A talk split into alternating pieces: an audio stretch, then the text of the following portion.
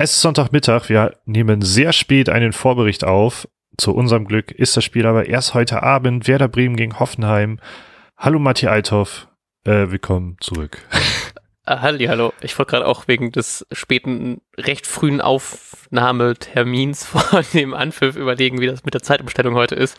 Ob wir deswegen mehr oder weniger nah am Spiel dran sind, aber ich, ich check das immer nie.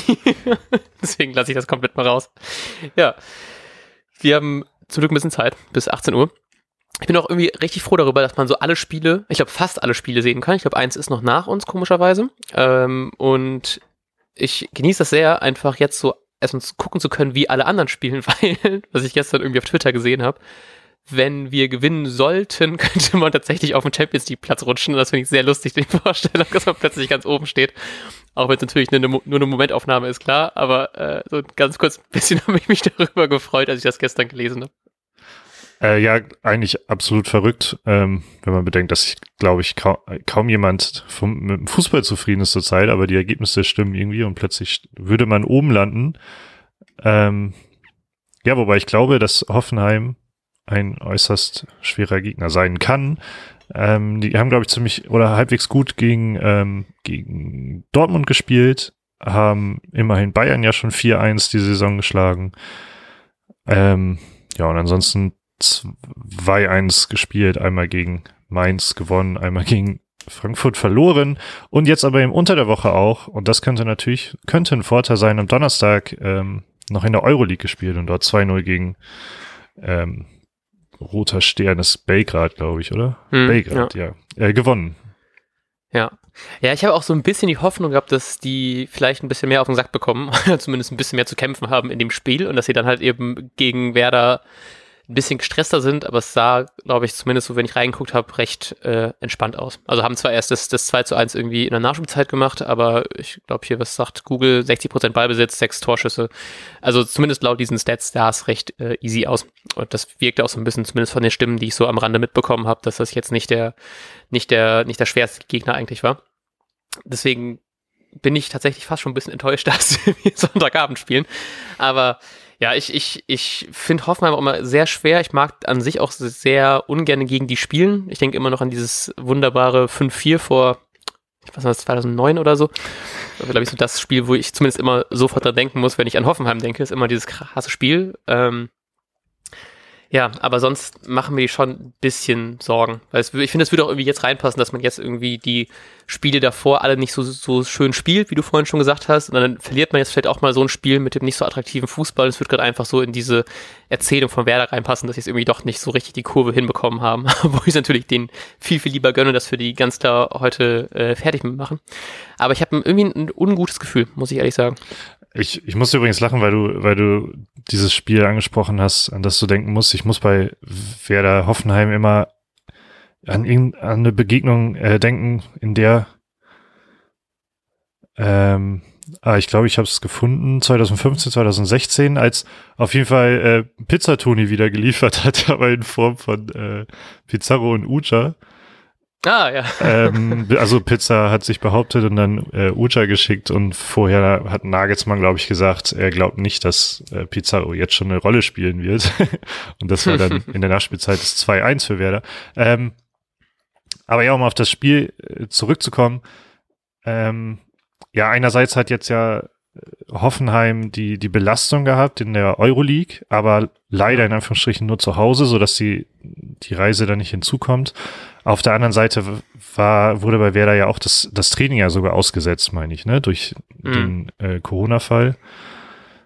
Ähm, genau, am Ende ist der Verein doch äh, offen damit umgegangen, wie, ähm, ja, wer positiv getestet wurde, so dass man jetzt, so dass jetzt auch recht schnell klar wurde, dass man Probleme kriegt, die Außenverteidigung, Verteidigerposition zu besetzen deshalb äh, ist das natürlich die perfekte ähm, Überleitung zur Aufstellung. Wie glaubst du, und Kofeld hat schon zugegeben, dass, dass es kreativ werden muss irgendwie, ähm, wie, aber wie glaubst du, löst Kofeld das Problem?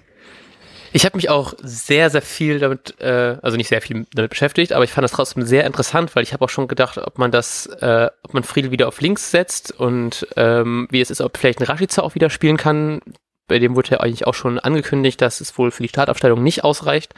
wo ich das eigentlich sehr, sehr schön gefunden hätte, gerade weil er letzte Woche ja recht viel äh, Schimpfe abbekommen hat für seinen recht äh, unengagierten Auftritt letzte Woche. Ähm, eigentlich hätte ich deswegen ganz gerne Rashica spielen sehen. Ich hätte auch richtig gerne Toprak spielen sehen von Anfang an, aber bei dem wurde auch gesagt, dass er wahrscheinlich nicht spielen kann. Ähm, deswegen glaube ich, dass wir wieder zurückkommen zu einer äh, Viererkette mit Velkovic Moisander im, äh, im Zentrum. Friedel rückt auf die Außen, auch wenn ich mittlerweile sehr froh bin mit Friedel in der Innenverteidigung und Velkovic. Aber es geht ja wohl gerade aus, also vielleicht geht's doch anders, aber ich würde das erstmal so sehen. Äh, Mittelfeld ist dann, glaube ich, tatsächlich eigentlich das gleiche, was wir letzte Woche gesehen haben, äh, mit Eggestein, Bomben, Bittenkurt. Ich glaube, Voltemade kriegt wieder eine Chance, weil ich das dem einfach sehr gönnen würde, dass er nach einem okayen Auftritt nicht sofort wieder auf die Bank gesetzt wird, sondern dann tatsächlich noch ein bisschen mehr auf ihn gebaut wird und vorne halt eben Füllkrug und Sargent. Naja, sehr schön. Ich glaube auch, dass das das wahrscheinlichste Szenario ist. Ich habe mir jetzt hier aber eine ähm, ja. Kreativere Lösung ausgedacht. Ja, eigentlich nur mit einem Grund, der kommt gleich. Also ähm, ich habe hier eine Fünferkette aufgebaut mit Masana Vekovic, Theo in der Mitte und dann Friedel links und Bomb rechts. Hm. Ähm, und im Mittelfeld dann nämlich äh, natürlich Eggestein und äh, ja, Bittenkur, der war, würde ich da eventuell auch erwarten. Vorne Sargent und Füllkrug und weil er direkt das erste Mal vermutlich auch im Kader sein wird, habe ich ihn einfach mal in die Startaufstellung gepackt, damit wir drüber reden, ähm, dass Schmied auf einmal im Mittelfeld spielt von Anfang oh, an. Oh, jo. Äh, Müllweit haben wir übrigens noch nicht erwähnt, ist ja auch noch nicht so weit. Ähm, genau. Das wäre, glaube ich, die Traumlösung. Aber äh, Schmied wird wohl dabei sein und ich bin gespannt, ob er endlich Einsatzzeit bekommt. Und oh, das würde mich freuen. Deshalb setze ich ihn ja einfach mal in die Startaufstellung.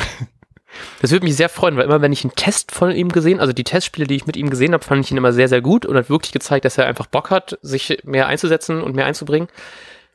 Deswegen würde mich das tatsächlich auch ein bisschen freuen. Und wir haben da auf Twitter, glaube ich, auch mit ähm, ein bisschen drüber geschrieben, dass äh, das natürlich auch ein interessanter äh, interner Kampf dann wird mit so Plätze wie, äh, also so die Position von, von Rashica, von äh, Chong und auch von Fried, die alle halt eben ja recht dribbelstark sind, recht gefährlich sind, wie das da wohl so der interne Kampf danach ausgehen wird. Deswegen können wir da sehr gespannt sein und das werden, das Ergebnis werdet ihr, wenn ihr die Folge direkt hört, in knapp fünf Stunden mitbekommen.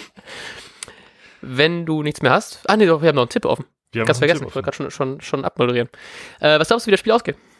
Ähm, ich habe mir vorgenommen, ich weiche von meinem 1-1 ab, aber ich möchte irgendwie nicht Gegenwehr tippen. Deshalb, deshalb tippe ich doch wieder 1-1. Verdammt, scheiße, ich habe auch 1-1.